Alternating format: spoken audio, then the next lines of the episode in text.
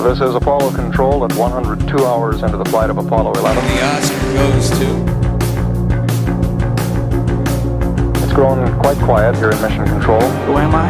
I'm Spider-Man. A few moments ago, Flight Director Gene Kranz uh, requested that everyone sit down, get prepared for events that are coming.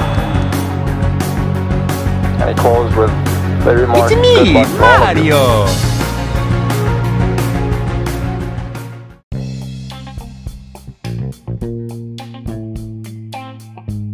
Hola a todos los que se conectan a escuchar el episodio número 11 de Entre Copas y Compas. Nosotros somos Oscar Sosker, el jefe Diego Pumarcos y la comadre Ana Karen Gumont, trayendo para ustedes contenido de cine, contenido de deportes, recomendaciones de qué hacer en caso de que te roben tu iPhone, Netflix, estrenos y muchas cosas más. ¿Cómo están muchachos? ¿Qué onda, qué onda muchachos? Pues bien, bien, aquí dándole una semana más a este maravilloso, aclamado podcast que rompe audiencias en México y Latinoamérica y todo el mundo. ¿Cómo están muchachos? Diego, Marcos, ¿cómo les pinta su semana?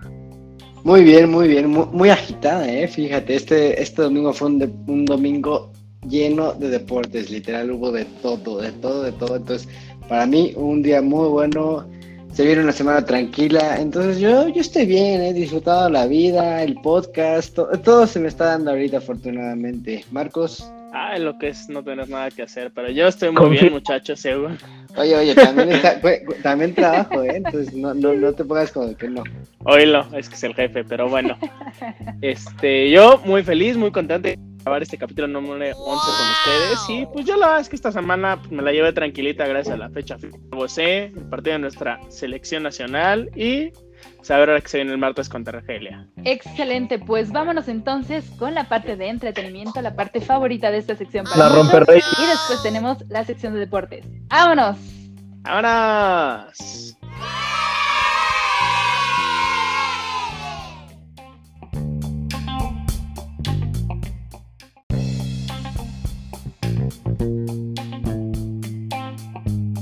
Y vámonos con la sección Rompe Records y para eso tenemos a The Oscar Oscar con Spider-Man 3. Pues, ¿qué les puedo contar? Bienvenidos a esta aclamada sección, la más popular de todos los podcasts del mundo mundial, aunque me hagan caras. Este, pues bueno, esta semana se puso buena la, la cosa en torno a Spider-Man 3. Bueno, de hecho, desde hace como dos semanitas habían estado como mandando como varias noticias, que si Jamie Foxx regresa como Electro, que ahora la, la que fue una bomba completamente fue Benedict Cumberbatch, el famosísimo Doctor Strange, llega también a, a Spider-Man 3. Por ahí dicen que va a ser como un mentor de Peter Parker, que lo va a ayudar a como a guiarlo en esta parte.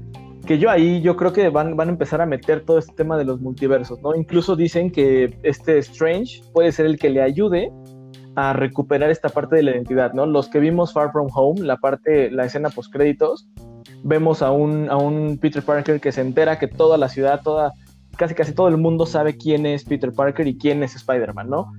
Entonces dicen por ahí las teorías que Doctor Strange puede ser el que lo ayude a recuperar esta identidad y que por ahí haga ahí alguna situación. Recordemos que en teoría Doctor Strange sigue teniendo la gema del tiempo. Porque en Endgame vemos que el Capitán América regresa las gemas todas a la línea de tiempo original de la cual la sacaron. Entonces, en teoría, en teoría, eh, Doctor Strange jamás perdió el ojo de Agamotto y todavía tiene la gema del tiempo. Entonces, por ahí se puede jugar un poquito con esta parte. Ahora, A recordemos. ver, a ver. Uno, no creo que mi Tom Holland tenga otro mentor más que RDG. Ah. Me sigue ganando el corazón. Iron Man. Ya, supéralo. No, no puedo. Y otra, no creo que tenga la gema del tiempo, porque la gema del tiempo de esa realidad fue destruida. Recuérdalo, amigo mío. No, no, no, no, no. A ver, espérame. Es que es ahí donde tenemos como un tema bien intenso, porque entonces Thor otra vez ya tiene su martillo. Recordemos que, a ver, si nos vamos a, la explicación estricta que dieron este Bruce Banner y The Ancient One, si regresaban li- la- la- las gemas a la línea de tiempo original, iba a ser como si nunca hubiera pasado. Sí existió The Blip, que fue este brinco de cinco años, pero en teoría las gemas deberían de haber regresado al, al, punto donde las tomaron, porque esa era la intención de que el Capitán América se las llevara, ¿Ah? esa era la intención de que el Cap repartiera las, las gemas, si no hubiéramos visto un Capitán América que regresaba con su escudo y con el martillo de Thor, pero entonces estamos hablando que el Cap dejó el martillo de Thor y dejó el, el, la, la, gema de la realidad en, en Asgard. Entonces, por eso les digo que va, va, a haber ahí un. Van a tener que jugarlo muy bien para no confundir a la gente. De por sí, yo creo que muchos se confundieron con la parte del blip y de los cinco años, pero lo, la verdad es que creo que lo supieron hilar, ¿no? Muy bien con esta parte de, ah, sí, los que regresaron, regresaron cinco años más jóvenes y los que se quedaron están cinco años más viejos. ¿No? Entonces creo que por ahí estuvo bien. Ahora, ¿qué pasa con Andrew Garfield, con eh, Tobey Maguire? Tobey Maguire, ajá, con Sam Raimi, con este Tom Hardy, con Jamie Foxx. O sea, ahorita hay muchas especulaciones de lo que puede llegar a pasar. O sea, incluso tenemos que Tom Hardy yo lo que pienso, justo lo comentaba con ellos hace rato, es que obviamente tenemos a Venom. Paréntesis, ahorita que dijiste Hart, ahorita esta Karen le acaba de hacer como Venom sacando toda la lengua. Va, caray, esta mujer anda desatada el día de hoy, ¿eh? Nadie se supone que se iba a enterar de esto. Podcast familiar. Okay. No te importa, hay que quemarte. Te tenemos, por te favor, tenemos que. Por favor, comadre. Okay. Te tenemos que quemar. Totalmente. Oye, entonces te decía, eh, yo lo que creo es, a ver, vámonos por partes, ¿no? Doctor Strange, eh, en teoría va a llegar a cines en marzo 25 del 2022. Y Spider-Man 3, que todavía eh, parece ser que el título va a ser Home, nada más, va a llegar en diciembre 17 del 2021. Entonces, no sé ustedes qué piensen, pero yo creo que va a ser el brinco perfecto de Spider-Man a Multiverse of Madness. Y ojo, va a ser el brinco desde WandaVision. ¿Qué pasó, Dieguito? No, bueno, este, acaba primero y ya después. Este, ya ok, ok. Tengo una duda. Por ahí tenemos, yo creo que va a ser WandaVision, nos va a dejar con una el cerebro explotado y después de ahí se va a hacer el brinco a, a este a Spider-Man 3 y después de ahí viene el Multiverse of Madness.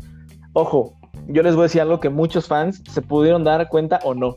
En los pósters de Infinity War este Doctor Strange y Spider-Man aparecen en el mismo póster. Entonces, desde ahí yo creo que los hermanos eh, Russo y, Josh Whedon nos estaban dando un teaser de lo que podría venir en el futuro. Entonces, ¿qué pasa con la teoría que yo tengo por acá? Yo lo que creo es, van a hacer un, un multiverse. Incluso yo creo que podrían mezclar las películas de Sony, la de eh, Into the Spider-Verse, y por ahí podemos tener una mezcla entre el Peter Parker de Tobey Maguire, el Peter Parker de Andrew Garfield, el Peter Parker de Tom Holland.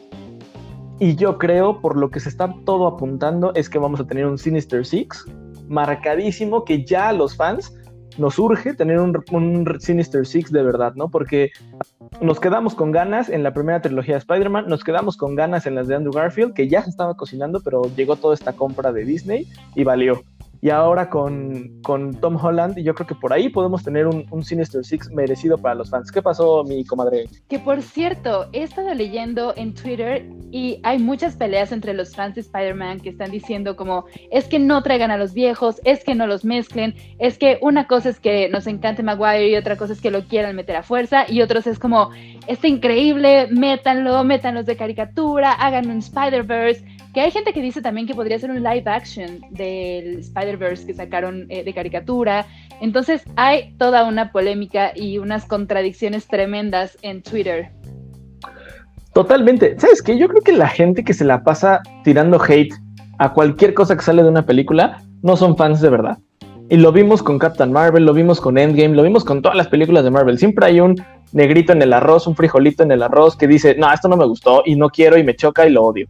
Entonces, no, yo creo que está súper cool que mezclen a los tres Spider-Man. Vamos a ver a tres generaciones de Spider-Mans. Vamos a ver a un Tom Hardy como Venom.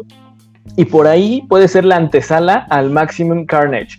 Que ya lo vimos a Carnage en el final, en la escena post créditos de Venom. Entonces, lo dijimos aquí, lo digo primero. Yo creo que para Spider-Man se viene algo bomba. bomba para. Y saben qué? yo solamente espero que no lo arruinen y que no hagan todo en torno a Spider-Man como lo hicieron con Robert Downey Jr. o bueno, como Iron Man, que hasta la fecha sigue muerto y todavía todo el mundo lo quiere revivir. E incluso él ya dijo que si que si Gwyneth Patrol regresa al MCU, él regresa. Entonces, ¿saben qué? Ya déjenlo, ya, vámonos a acabar déjenlo el tema de... Sí, ya déjenlo morir. Ya dio vida 10 años, 11 años a, a un personaje yo creo que ya es momento, ¿no? Y creo que también es bueno que por fin Spider-Man esté fuera de la sombra de los Vengadores.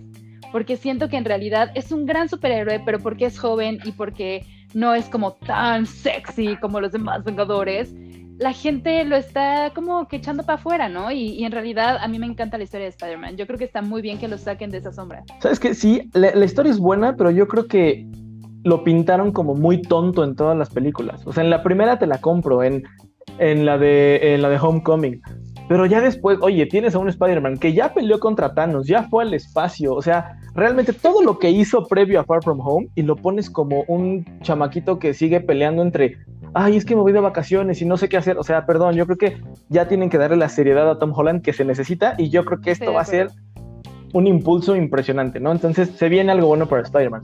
O sea, bueno, antes de mi duda esto, eh, no, no puedo olvidar que al final la historia Spider-Man es un personaje de un niño de prepa, bueno, no un niño, un adolescente. Entonces, o sea, por más que ya haya hecho todo lo que dijiste, que sí, obviamente tiene un valor impresionante, una madurez, se requiere de una madurez ya, pero al final sigue siendo un güey de prepa.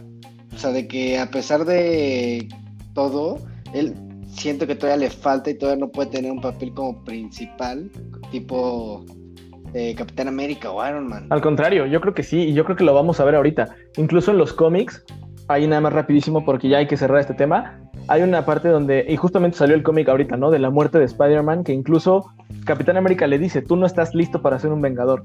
Y escenas, y bueno, partes después, él recibe un disparo que va dirigido a Capitán América y le dijo, de todos los, de todos, tú eres el mejor de nosotros. Entonces yo creo que estamos apuntando a un buen Spider-Man, pero ya que dejen de jugar con estos brincos de sí agarro la onda, pero de repente otra vez me pongo a llorar porque no me salen las cosas y otra vez. Entonces yo creo que ya, y como les digo, Spider-Man se viene fuerte, se viene bueno. Y yo lo único que tengo que decir, espérense porque realmente viene algo cañón. Y hablando de superhéroes, vámonos con Samaritan. Cuéntanos de qué se va a tratar esta película de Sylvester Stallone. Sylvester Stallone, que ya la verdad es un actor de bastante, bastante edad, pero que yo creo que lo encuentras en la calle y de un mazapanazo te anda mandando tres cuadras, ¿no? Es un tipo que es buen actor. A mí me encantan sus películas. Creo que la última que vi con él fue la de Rambo, Last Blood. Y bueno, yo salí fascinado de esa película. Y ahorita sí, ya después de todo lo de la pandemia y el retraso en la filmación, Samaritan vuelve a retomar este, grabaciones y vuelve a tomar toda, toda esta, esta historia. Y ya empezamos, ya empezaron a, subir fotos, ya empezamos a ver como un poquito de lo que nos espera con, con Samaritan. Y de hecho vimos, si ustedes checan el, Instagram de Sylvester Stallone, vimos el póster oficial de la película, que vemos un Sylvester Stallone barbón, canoso, súper mamado, porque la realidad es esa, es un tipo que tiene los años eternos y se sigue viendo como un roble, ¿no? O sea, creo que es un refrigerador andante. Pero lo que nos impactó más, bueno, al menos a mí me impactó, que en esas, en esas fotos que subieron del set, hay una escena en la que tiene toda la cara llena de cicatrices y otra, escena, otra foto en la que le, le están poniendo las cicatrices. Entonces no sabemos realmente bien, bien, bien la antesala de esta película, pero por lo que pinta y por lo que hemos visto, las fotos, todo esto pinta bastante bien. Yo creo que va a ser una película de mucha acción. Digo, si, a lo mejor Silvestre Stallone se quita un poquito esta parte de hacer una película de superhéroes para niños y se va como más al tema de hacer una película de superhéroes tipo Rocky o tipo Rambo, que son un poco más violentas, vamos a ver una película de superhéroes con bastante agresividad. Pues que de hecho Sylvester Stallone en su Instagram ha dicho que es una película que casi no cuenta con efectos especiales, todo es real, la lluvia es real, el frío es real, los camiones, trailers, todos son reales, todo es real, entonces es una gran, gran producción. Sí, exacto, entonces no olvidemos que también Sylvester Stallone ya lo hemos visto en varios personajes como superhéroes y podemos verlo, lo vimos en Guardians of the Galaxy 2, y lo vimos en la adaptación de Dread de 1995 y la verdad a mí Sylvester Stallone como héroe de acción creo que es de lo mejor que le puede pasar al cine y espero que nos dure el buen Rocky Balboa muchísimos años más porque nos tiene mucho que dar todavía.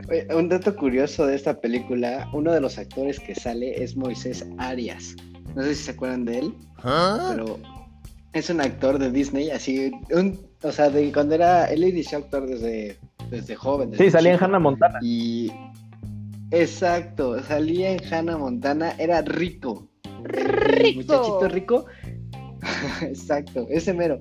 Y está impresionante, lo, lo, lo, vi en el trailer, lo vi también, en, o sea, en el reparto, sus fotos ya como actuales, y es otra persona, o sea, de ser niñita así, de pelo eh, largo, de como, no de hongo, pero así que, de que se le caía y le tapaba la frente. Casi, casi. Ahora con rastas para algunas películas, pelo largo pero diferente, o sea, de que ya le llega a los hombros o más. Está rarísimo, ¿eh? Sí, la verdad es que sí, pero bueno, esperemos que ya llegue Samaritan porque sí pinta bastante, bastante bien.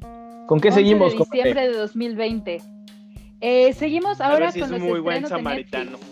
Ojo, perdón, no va a llegar este 2020 porque acaba de renovar filmaciones. Entonces, yo creo que la van a aventar en unos dos añitos, un año más todavía. Junio, junio 2021. Exactamente, sí, sí, sí. Nada más ahí.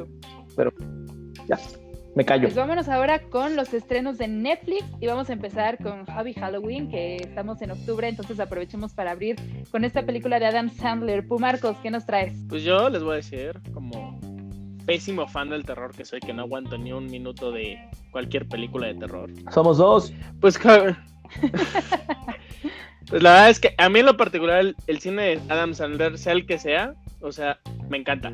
O sea, es un, es un cine súper palomero, súper tranquilo, al cual te puedes sentar, acostar, ver un lunes, martes, miércoles, jueves, viernes, sábado, domingo, el día que tú quieras. Y pues, es un cine el cual a mí me hace reír. No sé ustedes, pero esta película de Javi Halloween dije, eh, vamos a ver. Y la verdad es que no les voy a hacer mucho spoiler, solamente es nunca se burlen del más tonto de la escuela y lo que una madre puede hacer por él. Muy bien, pues mira, yo la, verdad, yo la, verdad, es que no he tenido oportunidad de verla, la verdad es que sí tengo muchísimas ganas de, de checar esta película, pero por ahí lo que me di cuenta y lo que estuve leyendo es que hay muchas referencias a otro tipo de películas, incluso por ahí Adam Sandler hace una mofa a los, este, a los trajes de Harley Quinn. Y también por ahí eh, ah, regresa, o sea, regresa entre comillas, uno de los personajes más icónicos de Adam Sandler y que todo mundo ama, Happy Gilmore. ¿Quién no amó a Happy Gilmore? Este, este güey que juega hockey de repente se vuelve golfista profesional. Entonces creo que tiene mucho, digo, la verdad es que Adam Sandler también ya le está pegando la edad, pero sigue siendo uno de los mejores actores de comedia y también papeles serios ¿eh? que, nos ha dado este mundo. ¿Cómo lo ven ustedes? Pues recordemos que es una película de Adam Sandler con Adam Sandler. Entonces, si no les gusta el cine de Adam Sandler, definitivamente no les va a gustar. Van a sentir que es forzado, van a sentir que es sobreactuado, van a sentir que son chistes y como apretados. Pero dentro de las películas de Adam Sandler me parece una muy buena película. Claro, Mm, podría no ser en Salem, porque se desarrolla en Salem, la tierra de las brujas, en Halloween. Y podría no ser ahí, pero tiene incluso una justificación que redondea el tema. Entonces, creo que es bastante, eh, pues, palomera, como dice Marcos, bastante exitosa dentro de las películas de Adam Sandler. Y además hay un detalle que me encanta. Sale Keenan Thompson, el de Keenan y. Y bueno, yo ni siquiera sabía. O sea, yo de repente lo vi y dije como, se me hace conocido y después dije, claro, es Keenan. Entonces, pues si quieren echarle ahí un ojillo a, este actor de los noventas, vean eh, otro, esta peliculilla. Otro dato curioso, ya que Diego hace rato comentó a Sergio Airas, también sale China McLean, que salía en antes Escuela de Talentos, que se ha vuelto parte de los pues, se ha vuelto parte del equipo de, vamos a decir, de las películas de Adam Sandler. La vimos en Son como niños 1 y 2, respectivamente, que fueron las últimas películas se grabaron y bueno, al final del día le hacen un homenaje a este actor igual de Disney Channel, Cameron Boyce, que todo el mundo recuerda, que lamentablemente a principios Nos de este dejó. finales del pasado, se quedó dormidito el muchacho, entonces ahí le hacen un bonito un bonito recuerdo. Que este chamaquito sale. este chamaquito sale con Dan Sandler en varias películas, ¿no? La de Son como niños. Es su hijo, entonces. Es su hijo. Exactamente, qué cool que. De hecho, hasta le rompe la pierna, ¿no? Justo iba a decir eso. Sí, la verdad que cool. Justo decir eso, todos sus actores en sus películas son los mismos. O sea, literal, yo creo que fácil de los, no principales, pero de los que sí, o sea, principales más los como secundarios más importantes, yo creo que el 70% se repite, o sea, de que en la, en la siguiente, en la siguiente, en la siguiente, vemos los mismos, los mismos actores. Pues es que la casa productora de Adam Sandler es algo así como una compañía teatral, por decirlo de alguna manera. sus actores son los mismos, a veces sus directores o sus escritores, su, o sea, como que tiene ya un equipo formado y sabe con quién trabaja bien y es entrar y es entrarle a lo que sea. Y de todos modos saben ya el estilo de cine que trae Sandler, entonces pues le entran todos Sí. y por eso salen las cosas que salen. Es correcto. Y pues bueno, Totalmente, siguiendo totalmente. eh, con los estrenos de Netflix, podemos pasar, ¿qué les parece a Emily in Paris? Que, híjole, a mí me encantó esta serie. Eh, creo que siempre digo eso cuando tengo una recomendación, pero es que de verdad, eh, en esta serie creo que podemos ver, bueno, primero les voy a decir de qué se trata. Es una chica que vive en Chicago y es... eh, Sorry, en Chicago. En Chicago. please. Oh my No. God. ¿Qué todo el tiempo lo dicen? Bueno, es una chica que vive en Chicago, Illinois. Ahí sí, no, en Chicago, Illinois. Claramente. Y por un golpe de suerte termina yéndose a trabajar a París en una agencia de publicidad. Entonces, Se le pagué. también ha sido bastante controversial justamente por eso, porque los parisinos están muy enojados y los franceses están muy enojados de cómo los retratan, porque más que un estereotipo y un cliché, creo que se están yendo con el estigma del pueblo francés. Que claro, también en Twitter salieron las quejas de latinoamericanos, argentinos, mexicanos, de sí, claro, tú te quejas de que te ponen con croissants y romántico y con boinas, y a nosotros siempre nos pones un filtro sepia, ¿no? O los argentinos dicen, a nosotros siempre nos pones con un sombrerito, los colombianos vendiendo drogas. Pues claro, o sea, sí, los clichés existen, pero pues sí, el estigma del pueblo francés como tal está muy marcado en Emily in Paris, aunque claro, o sea, es un retrato y claro, es una producción norteamericana, entonces tiene un punto de vista y creo que sí tiene como un statement que pues es muy claro, pero bueno, tiene una marca de tendencias impresionante, tiene eh, vestuario, sacan para quienes les gusta la moda, hombres y mujeres, híjole, qué barbaridad, sacan una ropa que yo me encantaría tener la mitad de los guardarropas que salen. Según la revista Vogue, el mejor personaje, o sea, el personaje mejor vestido de la serie es Camille. Y no por nada, pero la misma vestuarista de Emily in Paris es la vestuarista de Sex and the City y de El Diablo Viste a la Moda. Entonces ya se imaginarán qué clases de vestuario hay en esta serie. Oscarín. Oye, a ver, ahí, por ejemplo, yo tengo una duda. Yo la verdad es que no la he visto y sí me super antoja, pero por ahí estaba leyendo que Emily in Paris es probablemente la nueva Sex in New York, Sex in Nueva York. Eso se dice, en realidad supongo que habrá secuelas eh, que, que nos dejarán esto un poquito más claro, pero sí, hay muchas tendencias, tanto de moda, de estilo, de relaciones, de muchísimas cosillas que ya eh, conforme vayan viendo la serie, porque tampoco quisiera ir spoileando, pero se van a ir aclarando. Sí, tiene cierto parecido, aunque creo que puede marcarse una diferencia entre ambas. Pues yo les voy a dar mi opinión de lo que yo vi porque me siento culpable, pero a la vez la disfruté. Me la eché en menos de 24 horas, no lo puedo creer. Ok, eres como Ralph de Big Bang Theory, güey, que le encanta The Good Wife y ese tipo de series. Le encantan los chick flicks, ¿Sabe? claro que le encantan. Sí, Claramente. Y no me da pena decirlo. Está bien, ¿no? Está bien, está bien. O sea, pero sí, o sea, la verdad es que lo que a mí me encantó, más allá de la historia, fue el manejo que le dan a todo el tema de mercadotecnia, social media, las marcas. En cierto punto, el cómo el, el francés es por le vamos a el francés, la lengua tiene ciertas complejidades y por ejemplo, sin hacer cuando llaman a el producto este para el supositorio vaginal, es así de what? O sea, para los franceses es macho, la vagina es un macho, entonces así de ahí toda la controversia que medio genera. Menos yo, yo fue lo que me puse más a ver y la verdad es que los planos de la ciudad de París que sacan es un... No es una ciudad que me gusta mucho, pero nada más de volverla a ver, me gustaría regresar. Claro, y es que, No, pues qué bueno que no te gusta mucho.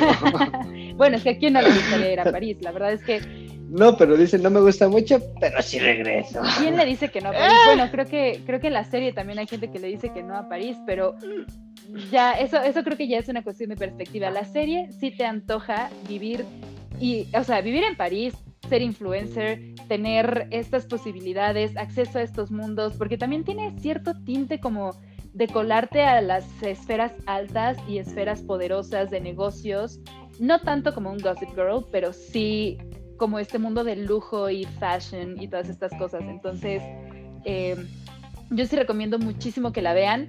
Eh, no les va a dar así, uy, el brebaje cultural, pero bueno, si les gusta la moda, vienen tendencias de zapatos, de forma de vestir, colores, hay contrastes. El personaje de Camille, por ejemplo, viste muy sobrio, pero con un estilo, a diferencia de Emily, que también tiene un estilo increíble, pero es un poco más llamativo. Tendencias de cabello, dicen por ahí que no se ve, bueno, más bien yo me di cuenta, no se ve ningún cabello corto en Emily in. Y entonces dicen por ahí que son las tendencias de cabello de 2021. Están haciendo un statement. Como nadie tiene cabello corto y es la serie de moda, probablemente nadie quiera o decida cortarse el cabello debido a un personaje para lo que resta de este año y primavera 2021. Entonces, habrá que ver si es cierto, habrá que ver qué tanto impacta, pero bueno, regresemos un poco al continente americano y vamos a hablar de cine mexicano de la película Ahí te encargo. Marcos, ¿qué onda? ah, no es cierto. Uh, no, no es cierto. No, luego, luego contigo a la agresión, carajo. Pero bueno, ya, ni modo, ¿qué le vamos a hacer? Así nos llevamos aquí entre copas y compas, ¿verdad? Pero bueno, yo que, pues miren, la verdad es que esta semana estuve muy tranquilo y pues me dediqué a ver Netflix, la verdad. Y entre esas curiosidades me encontré esta película de Ahí te encargo. Otra película totalmente dominguera, palomera para quienes les gusta el cine mexicano. Y no me refiero a la nueva tendencia del cine mexicano que está saliendo como una película que les posteamos ahí en, en nuestras redes sociales, la de Nuevo Orden, en Facebook. Pero esta película, pues, trama, trata de un tema, pues, vamos a decir, polémico, actual, que es sobre, pues, al final le digo, ahorita nosotros estamos chavitos, nos falta un largo camino por recorrer, pero, pues, de las situaciones de pareja de hoy en día de querer o no ser papás. Entonces, a través de eso se va un poco desarrollando la historia.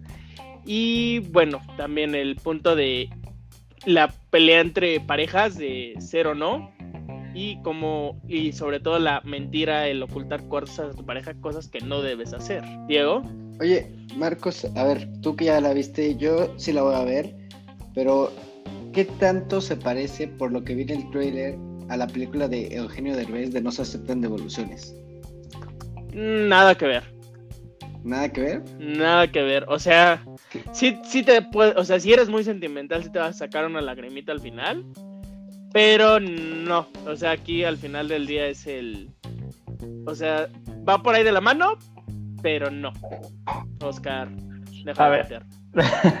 Oye, a ver, este, es que yo tengo ahí, te tengo la pregunta, ¿no? Neta, o sea, yo sé que tú eres amante y fanático del cine mexicano, pero yo creo, bueno, yo te lo puedo decir, la verdad es que a mí se me hace que no es buen cine, o sea, ¿a qué me refiero con buen cine? el estar haciendo remakes de películas gringas y que todo, todo tu cast siempre sea eh, Marta Gareda, Omar Chaparro, Badir Derbez, este, Mauricio Ockman. O sea, que todo, todo tu cast siempre sean los mismos. Digo, yo creo que la verdad ya chole un poquito. Ya, a mí en lo personal me aburre mucho el cine mexicano. Yo casi siempre solamente lo veo, o cuando tú me dices, neta está buena, o cuando realmente le estoy cambiando la tele y digo, ah, pues a ver, ¿no? A ver qué hay pero yo creo que el cine mexicano le falta mucho crecimiento. No sé tú cómo lo veas, que, te, que sé que te encanta, pero sí creo que hay cosas medio aburridonas y que son como todo el tiempo la misma historia. Y lo voy a decir como es, ¿no? Los güeyes que son súper felices en pareja, se van a casar, uno le pone el cuerno o la novia se escapa y tienen sexo con alguien más, cada uno por su lado, y después se dan cuenta que sí se aman. Suena una canción de Lu, de Sin Bandera, de Rake, de Moenia, del grupo que quieras, se dan cuenta que se aman, regresan, se casan, son felices. Creo que es un cliché, no sé, a lo mejor es mío, pero yo todas las películas mexicanas las veo iguales. No sé qué me puedes decir tú. Yo tengo una opinión, te lo digo como actriz mexicana y ¿eh? también pues como, como público, ¿no? O sea, en general. Uno, sí está de la patada que siempre sea el mismo cast, porque no es que no haya actores de cine, sí. No hay oportunidades. claro, pero además te voy a decir que creo que creemos que el cine mexicano es malo porque solamente se comercializa ese tipo de cine mexicano. Hay otras películas que se van al extranjero y triunfan y despegan y son unas actuaciones brutales, pero no te enteras que existen. Y solo están en cines como el cine Tonalá o cines como más acá, ¿no? Como, como menos comerciales. Cineteca. Claro. Y otra cosa, justo este estilo de cine, todo es aparentemente igual porque es un tono y un estilo similar porque saben qué es lo que pega, saben qué es lo que gusta. Entonces, es lo que vende, es lo que hay. Sí. o sea, más que la trama, creo que es el estilo de actuación lo que genera molestia. Porque por eso parece siempre igual, porque es un estilo. Y pues mucha gente ya no está cómoda con ese estilo. Ojalá que pronto cambie. Si hay algún productor escuchándome, contrátenme. No, no se crean. No, si hay algún productor escuchándome, cuatro. pues, pues ojalá que, que esto cambie pronto y que se empiece a comercializar otro tipo de cine para que dejemos de pensar que el cine mexicano es malo, porque sí hay actores de cine mexicanos buenos que desgraciadamente no pueden triunfar aquí porque pues no están en esa empresa que todos conocemos, que no quiero decir nombres porque no merecen mi publicidad. Y ya me enojé, entonces voy a cambiar de tema radicalmente, ustedes me disculparán. Adelante, entonces- adelante. Les habíamos prometido que les íbamos a platicar qué puede pasar si te roban tu iPhone. Y desgraciadamente esto lo estoy diciendo de una fuente de primerísima mano y es algo que sucedió esta semana. Entonces, lo voy a contar como si fuera una persona desconocida por si el ratero me está escuchando que no sepa de quién estoy hablando, ¿verdad? Seguro pero- le va a la América. Ay, no, espérate. Si fuera, si yo fuera de América, estaría estudiando, estaría haciendo otras cosas, no robando. Hoy lo, hoy la digo. Y gritar, odiame más. Hoy juega Habrá que preguntarle, hay que preguntarle al pobre, a la pobre persona que resultó dañada que se fijó en la vestimenta. Sabemos que igual y no por el shock, pero No, igual si algo le brillaba amarillo, espérate. Eh, le iba a la América. Eso es un muy buen dato. Los chavos que le robaron el celular a esta persona venían bien vestidas, traían chamarra de, bueno, como no de piel, pero como bien, o sea, chamarra café, chama- o sea, venían, no parecían, o sea, no tenían pinta de asaltantes. Pero bueno, ahí les da. A esta persona le roban el iPhone a las 2 de la mañana.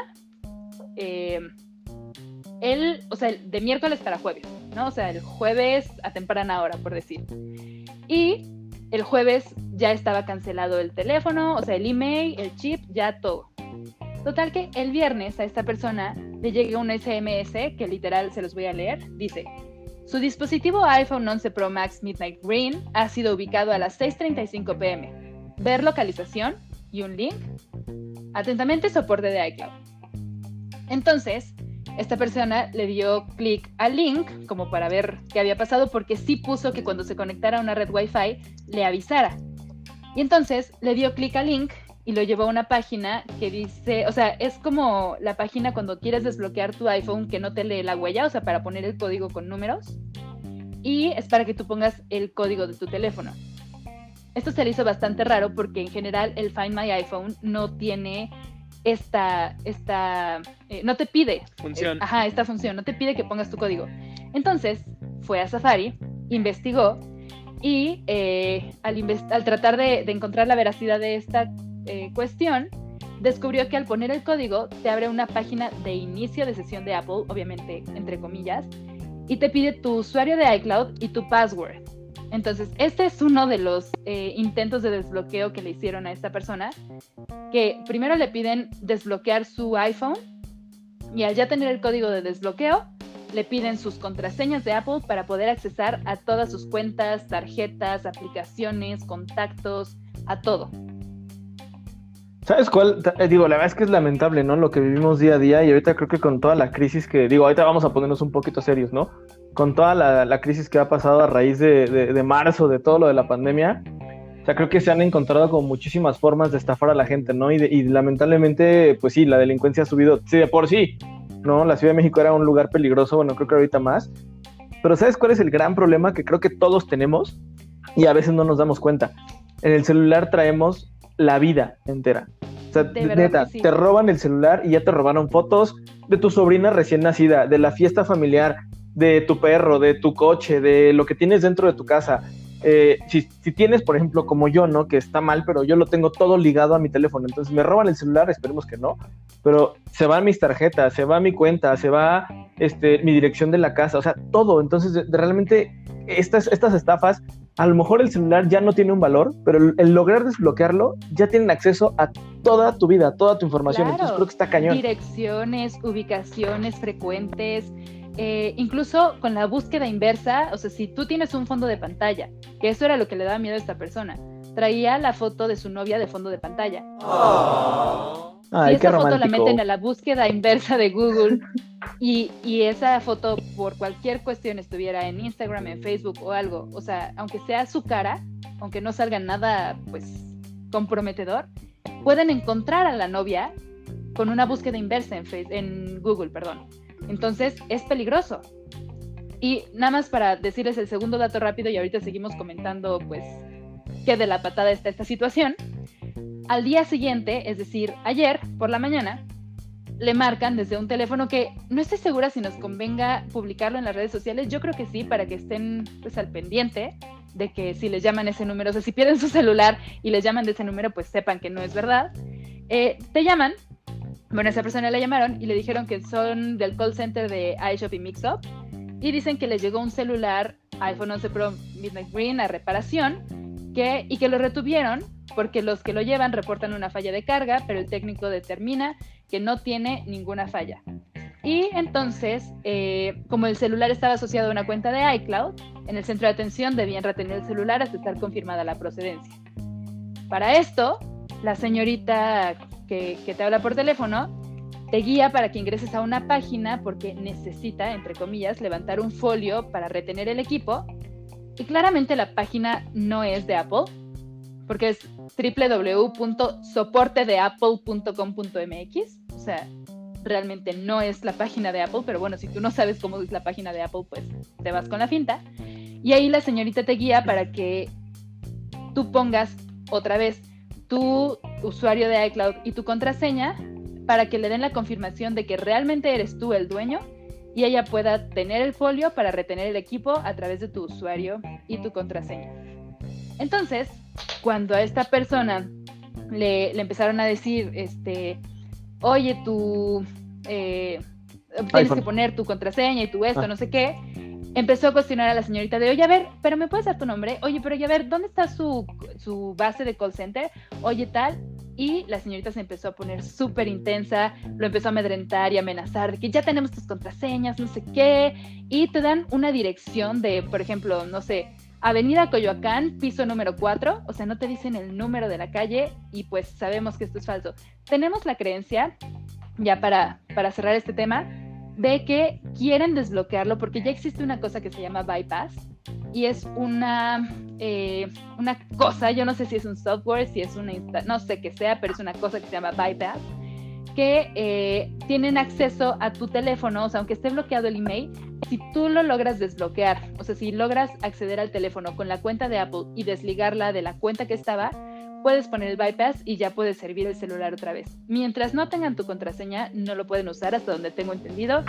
Si alguien sabe, puede desmentirme o puede confirmar mi teoría. Pero bueno, el punto es que si les roban su iPhone y les dicen que lo encontraron y que lo van a recuperar, amigos, amigas, comadres, compadres, no caigan por el amor de Dios, denlo por perdido y recen la Santa Cordulita para que nadie más lo pueda encontrar y listo, porque sí está peligrosa la situación. Miren, eh, como dice Karen, ya para cerrar el tema, sabemos que a veces el perder un, tiemp- un tiempo, el perder un celular o el que te roben un celular es difícil porque a veces, eh, pues sí, te cuesta un trabajar conseguirlo, ¿no? Y más un teléfono como un iPhone, un Galaxy Plus, lo que tú quieras. No pasa nada, ¿no? Digo, al final del día son cosas materiales, sí sabemos que da coraje, pero no se dejen engañar por este tipo de tonterías, ¿no? Porque luego al final les puede salir mucho más caro y pueden salir perjudicados por otro lado o como les decimos, al final pueden encontrar todos sus datos. Entonces sí tengan mucho cuidado con este tipo de estafas. Preferiblemente váyanse directamente a, a denunciar. Si lo pueden hacer, denuncien y si no, pues ni modo, denlo por perdido, ¿no? Pero sí traten de no caer y mejor siempre, como hizo esta persona, traten de cerciorarse y ahora sí que pongan los nerviosos ustedes a ellos y tengan mucho cuidado, lo único que les podemos decir acá. Y pues bueno, con esto cerramos la, ses- la sesión. Y La pues sesión bueno, de con esto cerramos. La sesión de qué hacer, qué no hacer. Y pues bueno, con esto cerramos la sección de entretenimiento y cosas de la vida y nos vamos a la sección de deportes.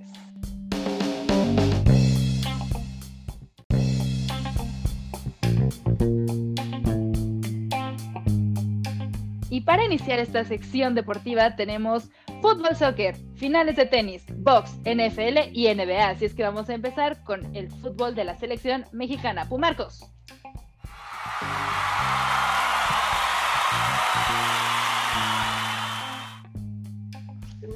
Pues el fútbol de la selección nacional.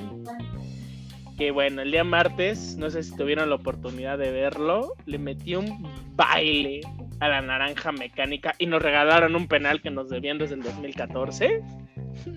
Qué bueno. No sé.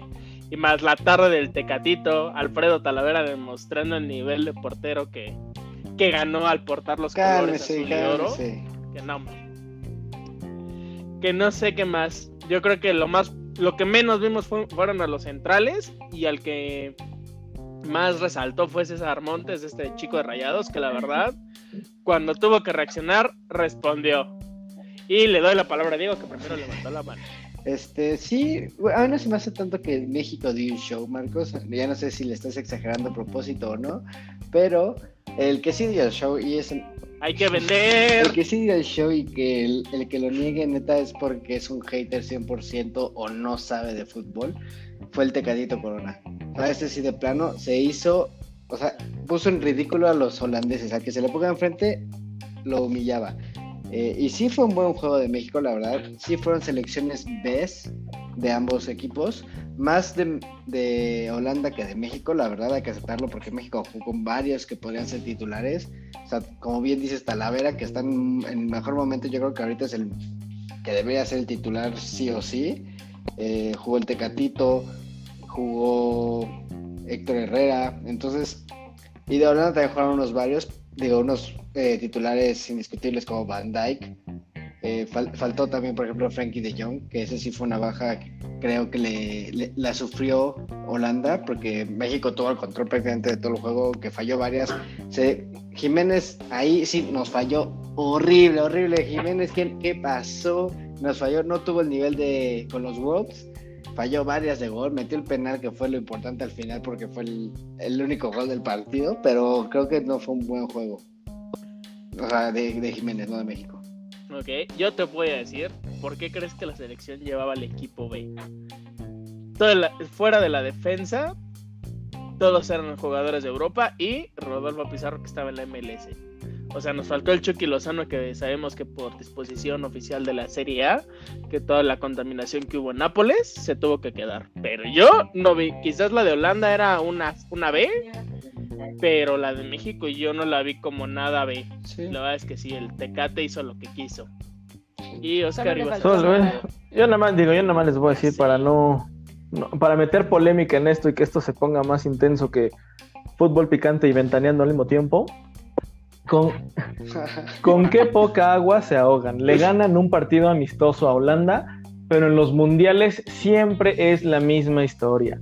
No hace nada. Tenemos una selección que llegan a mundiales y prefieren estarse pintando el pelo güero, imaginando cosas chingonas y no haciendo nada, a en lugar de, a en Y lugar de, en lugar de ponerse bien las cosas a jugar y hacer bien, ¿no? Entonces yo creo que sí hay que ser, hay que ser realistas y con qué, con qué nos ahogamos en un vaso de agua a veces, ¿no? No sé, no sé, no sé. Pues sí, quizás sí nos ahogamos, a- o sea, en los momentos importantes nos pasa algo raro, ¿no? Ya, o sea, la cruz azuleamos, vamos a llamarlo en términos futbolísticos. Pero ve, realmente cuando hay que sacar la casa, hay que sacar la garra mexicana, pues nos falla, ¿no? La verdad es que en Rusia teníamos la oportunidad de, yo creo yo, de haber avanzado tranquilamente a cuartos de final, porque si le ganabas a Suecia, quedabas con nueve puntos, primer lugar, nadie te lo quitaba, nadie te movía de ahí. Ibas contra Suiza. Creo yo que uno, o sea, no es un rival fácil, pero sí Mejor que Brasil. Mucho más es mejor que Brasil, O sea, sin duda. O sea, sí, o sea, iba a ser más fácil ganarle a ellos de lo que le pudimos haber ganado a Brasil. Que a mí, la verdad, estos dos últimos mundiales, Brasil 2014 y Rusia 2018, por cómo jugaban esas selecciones, yo sí las vi muy sí, cerca. claro. El talento. Vi más cerca claramente a la del. Vi más cerca la del 2014 por el partido de, de- de octavos de final. Pero por manera de juego vi más cerca la del 2018. Pero bueno, ya sabemos Sí, la el, talento ¿no? está y nadie lo puede negar. O sea, tal es así que, que siempre estamos ahí. Lo que hice, eh, lo que hice estudios, que, que al final siempre pasa algo, ya sea que eh, Se pintan el pelo. Sí, se van, por, algo, se, van pero- por, se van por teiboleras a no sé dónde, o sea, ya, oigan. Hay que darle seriedad. Ahí, es- ahí es mucho la, la disciplina que no tiene el mexicano en general. Entonces ahí se nota Justo es eso. y es lo triste, la verdad, porque el talento realmente yo sí soy un fiel eh, de, de la selección. Yo sí creo que tienen el talento para llegar hasta unas semifinales en una de esas. Eh, un poco de estilo como lo que piensa Chicharito, pero nunca, eh, la disciplina es, eso- es algo muy importante que no tenemos y se nota con las selecciones que son ahorita potencia mundial.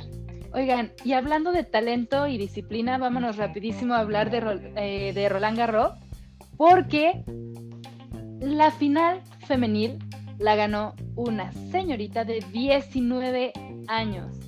Qué impresión con ah, no, esta polaca. Qué barbaridad. Era la número 54 del mundo y ahora La ganó ya su primer gran premio.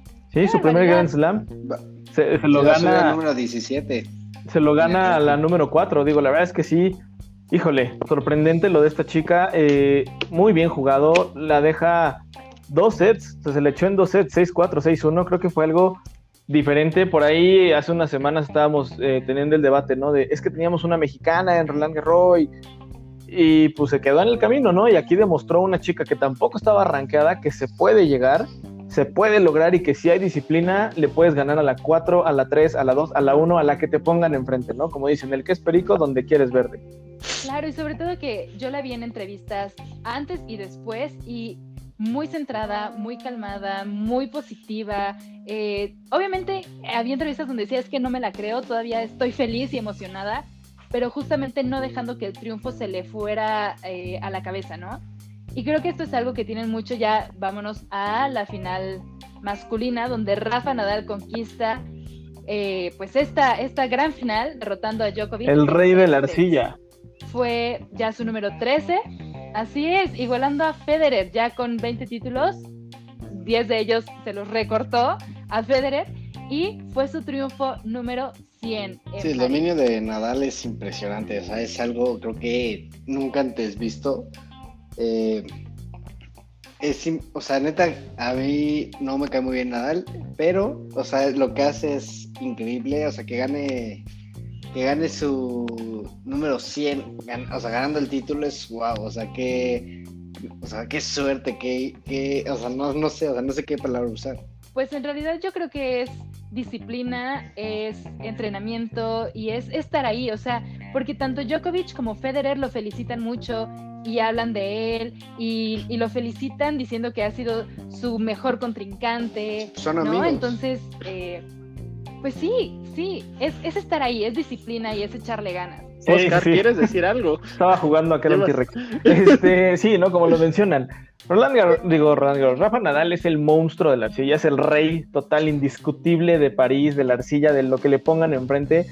13 títulos en 15 presentaciones. O sea, la- solamente ha perdido dos, esta- dos ocasiones este Grand Slam, igual a Federer.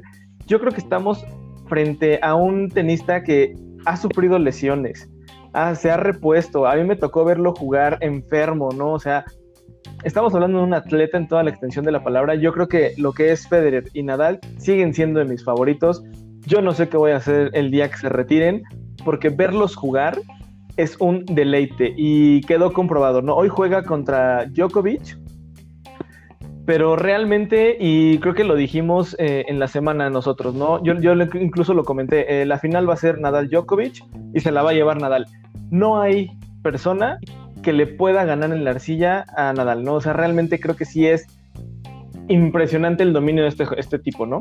Y aparte tiene una técnica precisa, perfecta, padrísima.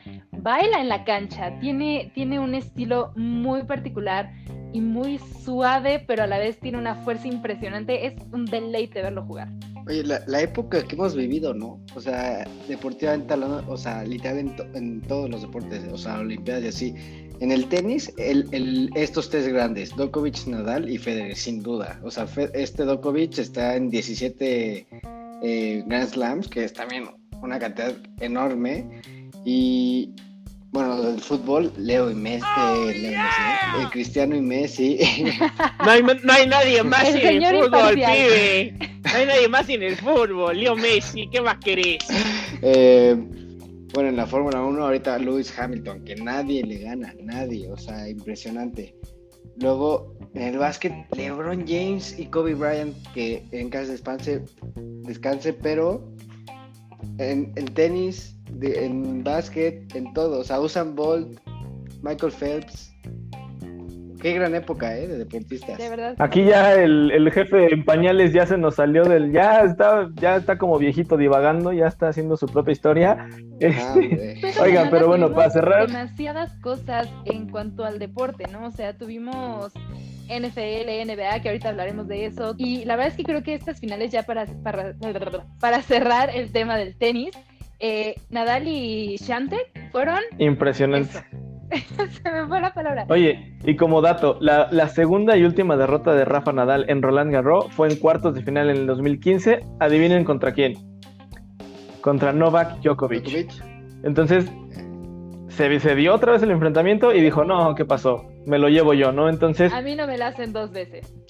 esto es lo que me encanta del tenis, que les da unas revanchas impresionantes en todos los Grand Slam, ¿no? Entonces creo que es lo divertido de este deporte. Marcos, ya te aburrimos, ¿va? Poquito, poquito, nada más ahí cuando Diego se, se trabó Sí, sí, sí. su lengua con Ah, Leo bueno, Messi. ya. Yo sé que quiere decir Leo Messi Y CR7, descansa pero en pues, paz. ya sabemos que no hay nadie un más. comentario de. Tiene un crush por ahí paz. medio fuerte el joven. Bueno, pues Era entonces, época que Oscar, estamos viviendo. ¿qué nos traes en box?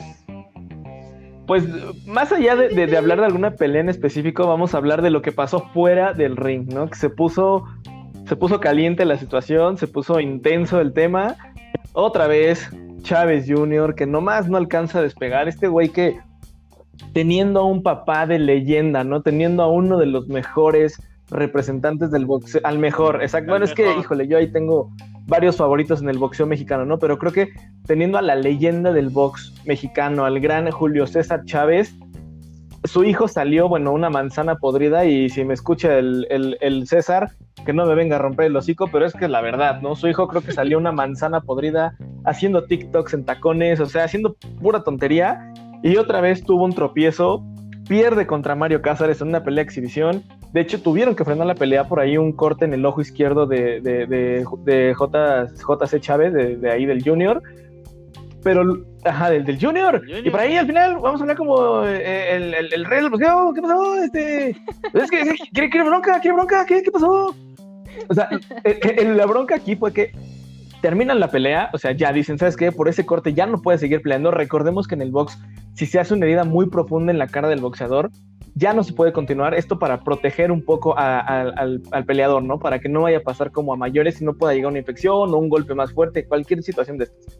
Pero lo importante fue que termina esta pelea y el, el representante de Mario Cázares se levanta de su asiento eufórico y empieza a lanzar gritos, empieza a, a insultar, empieza a decir, o sea, la verdad, mal ganador.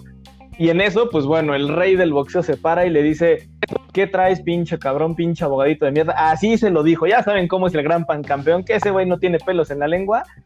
Y se le fue a los golpes, ¿eh? O sea, se le fue a los golpes.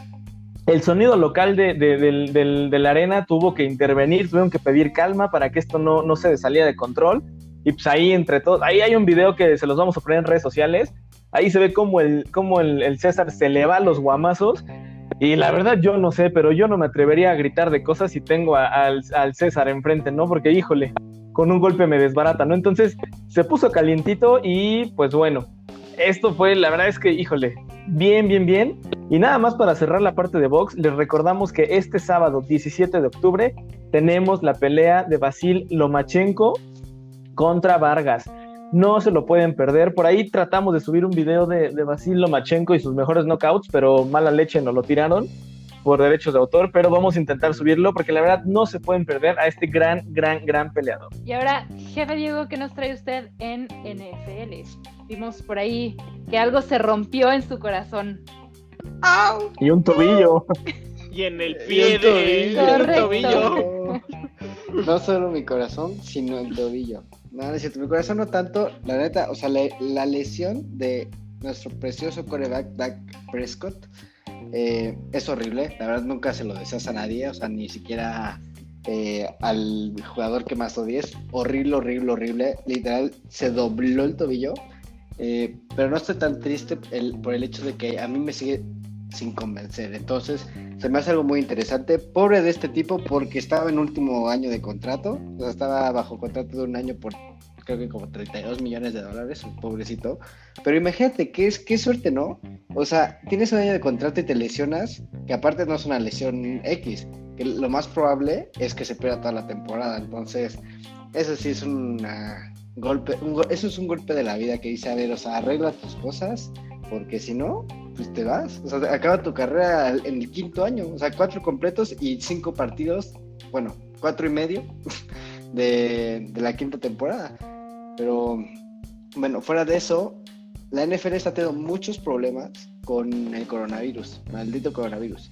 Sigue habiendo nuevos contagiados y han tenido que aplazar los juegos. Es algo que la NFL no se puede dar el lujo. Entiendo y estoy, o sea, no es crítica de que no pueden y no tienen las posibilidades, facilidades que tuvo la NBA o la MLB para mover, eh, por ejemplo, la NBA con su burbuja, la MLB de que, bueno, pues se cancela hoy, vemos que no hay nuevos positivos y los jugamos mañana, hacemos una jornada, eh, una jornada doble y ya no pasa nada. Con la NFL no se puede, no pueden jugar un día, eh, dos días seguidos o dos partidos en un mismo día porque es un, es un deporte de mucho más contacto y aparte que el contacto es mucho más fuerte que en básquet o en base.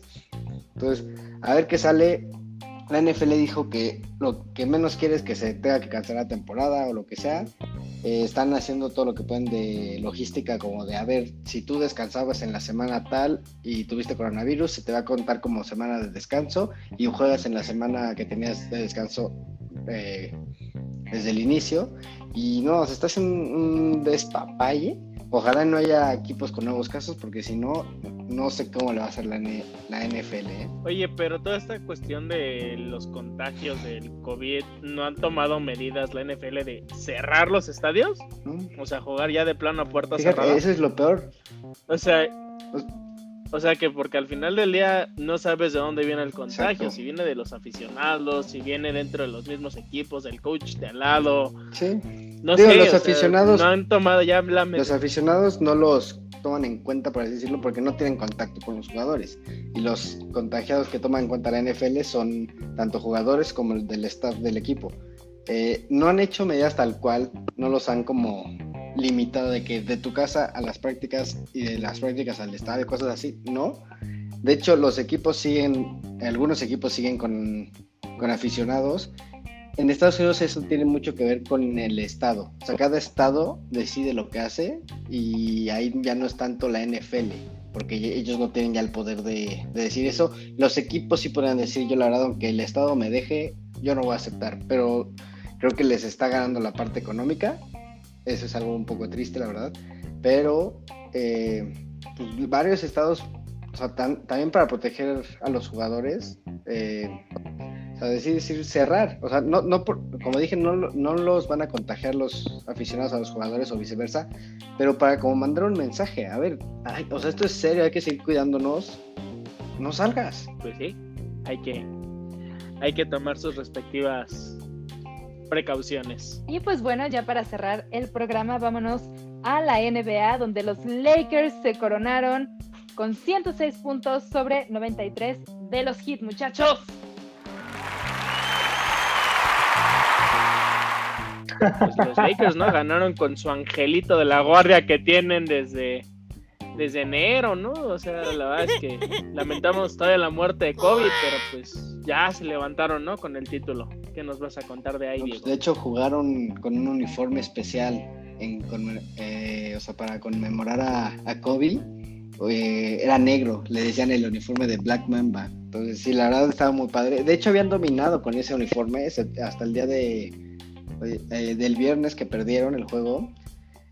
pero ya, hoy, hoy sí pudieron con una facilidad brutal. Sea, llegan a tener una, una o sea, el, marcador no lo refleja, pero llegan a tener una ventaja de 30 puntos, si no es que un poquito más. Los Lakers ya estaban jugando con una calma, perdieron 10 puntos de ventaja como en un lapso de 2 minutos o 3 máximo. Así de que, ah, bueno, no pasa nada, seguimos con 20, tenemos todo, vamos a ganar, nosotros lo sabemos, ellos lo saben. Y creo que alcanzaron a recuperar la ventaja y ya hasta el final la, eh, Miami lo logró bajar a a 14. Oigan, a ver, ¿ustedes qué opinan? Ahorita que, que Diego mencionó el partido del viernes donde presuntamente iban a ganar y una canasta de tres puntos básica, fallida. ¿No les pareció un poco raro? O sea, ¿no les pareció un poco estratégicamente perdido ese partido? Económicamente Que habla hablando. el que sabe. Que habla el que sabe. Pues no, no sé, o sea, creo que fue lo, la, la, o sea, la jugada se dio como se tenía que dar hasta el tiro. O sea, el que Danny Green estaba libre, estaba solo, es buen tirando de tres. O sea, obviamente la falló, Claro. ni modo, no pasa nada, es parte del juego. Ya lo que sí estuvo, o sea, no, no, imperdonable fue lo- el pase de, Mo- de Morris, pero pues, ya ni modo, o sea, yo creo que estuvo bien que LeBron pasara eh, el balón. Muchos lo criticaron por no pasarlo y de que él debía haber hecho el tiro, pero no, yo, yo no estoy de acuerdo. Yo creo que estuvo bien, o sea, estaba, no- o sea, que algo que muchos luego todavía no ven es que es un equipo. O sea, por más que seas LeBron James, Michael Jordan, todo, si alguien está solo, pásalo. Tú estás cubierto por mínimo dos por, por, por ser quien eres. O sea, eres LeBron James, vas a estar cubierto por dos. Ya estaba como rodeado de varios jugadores. No tienes el espacio, pásalo. Y es lo que hizo. Pero pues la gente no lo ve o nada, pues, critica así bien fácil como de, ay LeBron, la debiste haber metido tú. Ok. Ya, es que no, Oscar. no, no, no escuché ahí que me dieran la palabra. Este, pues bueno, 10 años después se vuelven a coronar los Lakers, ¿no? La verdad es que bien, inesperado, pero este, yo creo que ahí lo importante también es esta parte, ¿no? Que eh, LeBron James consigue el MVP una vez más y con esto iguala a Magic Johnson, Tim Duncan y Shaq O'Neal y se pone atrás de Michael Jordan, que él lo, lo ha logrado en seis ocasiones, ¿no? Entonces creo que también es una buena noche para LeBron James, no solamente por, por lograr el campeonato, sino por ponerse tan cerca de, eh, del MVP, ¿no? O sea, del mejor MVP de, de- la historia que ha sido Michael Jordan. Pues sí, este, de hecho, o sea, LeBron James es el único en la historia que llega, ha ganado un MVP de las finales con tres equipos diferentes. Está impresionante lo que ha hecho LeBron. Cada, ve- cada día, cada juego nos da un argumento más de por qué él es el mejor jugador del mundo. No estoy diciendo que lo sea, nada, o sea, de que para ese debate cada vez tiene más argumentos. O sea, cuatro MV- eh, MVPs de las finales en las, eh, con tres equipos diferentes. Ha ganado el campeonato con tres equipos. Eh, Michael Jordan solo lo puede hacer con Chicago. Y no, por los que no lo han visto, se los recomiendo la serie de, de Netflix con Michael Jordan, que justo habla como to- toda la vida de Michael Jordan como deportista y partes fuera de la, de- del deporte.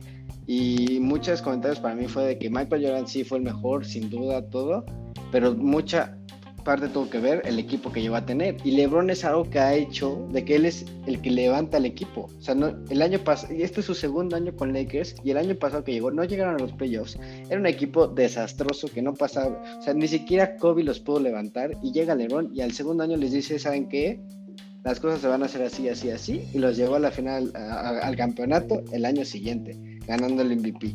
Entonces, pues es un gran argumento, la verdad, para decirle a Michael Jordan como, a ver, o sea, tienes seis campeonatos, seis MVPs, pero, o sea, ¿En qué Yo aquí estoy. circunstancia? hazme caso, o sea, no, no estás solo aquí. Incluso LeBron, casi creo, desmiéntanme, es el segundo jugador con más medallas olímpicas, si no me equivoco. Entonces, o sea, no solamente es dentro de los torneos de la NBA, también destaca en el básquetbol mundial. Es todo un atleta el muchacho, ¿no? Yo por eso, cuando integramos a Diego a esta mesa, yo le puse a la NBA, LeBron y sus amigos, porque hoy por hoy no hay quien le imponga un. Yo era como LeBron, pero este me señor. jodió una rodilla y ya valió. Sí, eso pasa Sí. mucho. A mí ¿Qué le también. pasa? Suele pasar. Yo, yo me dejé, yo me, yo dejé ir que naciste, güey. Yo simplemente no crecí. Oigan, muchachos, pues fue un placer estar con ustedes y con todos los que nos están escuchando en este día o en esta noche, dependiendo de a qué hora nos estén escuchando. Muchísimas gracias y aquí cerramos la sección de deporte.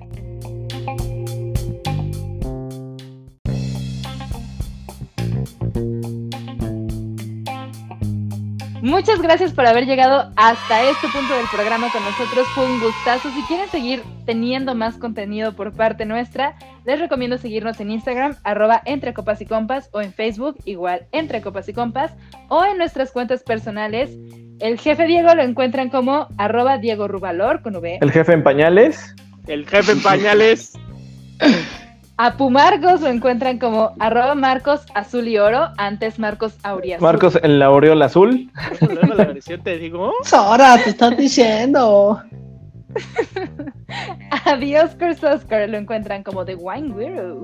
El doble El A, el más alcohólico de todos. Y a mí me encuentran como arroba Ana Karen Guzmán. Ana Karen, Ana Karen Gómez Gómez Mont. Es familia de los Gómez Que no, Por favor. por, por Dios, favor. por Dios. No, por Anyway. Dios, no. Muchísimas gracias. Síganos y acompáñenos dentro de ocho días en el programa número 12. Ya tendremos más contenido que platicarles. Es correcto, muchachos. Muchísimas gracias por este programa. Nuevamente, si llegaron hasta acá. Y esperemos que sea de su agrado. Y les estaremos preparando un bonito programa para la próxima semana. Efectivamente, muchachos, pues bueno, gracias por llegar hasta acá, gracias por escucharnos, gracias por chutarse esta, este bello y agradable podcast que hacemos con mucho cariño para todos ustedes. Eh, les mandamos un fuerte abrazo. Como dicen mis dos compañeros, no se pierdan el próximo programa. La verdad es que va a estar sabroso, va a estar bueno por ahí. Podemos tener un invitadazo especial de lujo que viene ahí a, a, a romper récord de- récord de audiencia. Miren, hasta se me trabó la lengua de lo importante que va a ser este invitado. Y vamos a platicar ahí novedades de videojuegos, de todo lo que vaya a salir en la semana. Entonces, pues ya saben, no se lo pierdan, misma hora, mismo canal. Ah, no, ¿verdad? Eso no. Pero bueno, les mando un fuerte abrazo, ánimo. No, sí, mismo canal. Bueno, sí, mismo canal. por donde nos oigan. Totalmente. ¿Qué pasó? ¿Qué pasó? Y Y misma, misma hora. hora, todo. Bueno, es que nos pueden escuchar en diferentes horas, por eso no. no- A todas, A a todas horas. horas. Es que es Bueno, el alcohol Bueno, le está la haciendo gente debe daño. acostumbrarse a que entre copas y compas sea su religión, así. Miércoles a las 4 de la tarde es cuando escucho mi podcast, nadie me moleste, entonces misma hora, mismo canal. Exactamente, pero Jefe pues. Diego, eh, despídase, es que- no se no, va Está hablando Oscar, está hablando Oscar, no lo quería interrumpir. Ya se nos fue a dormir. No, ¡Qué educado! No, no, no. señor jefe en pañales, vámonos, porque sí, ya, ya, ya es tarde para que tú sigas despierto. Ya, ya se pasó mi hora de dormir, pero solo por ustedes sigo aquí despierto, dándolo todo, con muchas ganas, con mucha actitud. Entonces espero realmente que les haya gustado. Muchas gracias y hasta ahí llegó mi comentario. Pues muchas gracias y vámonos. Un beso y un apapacho.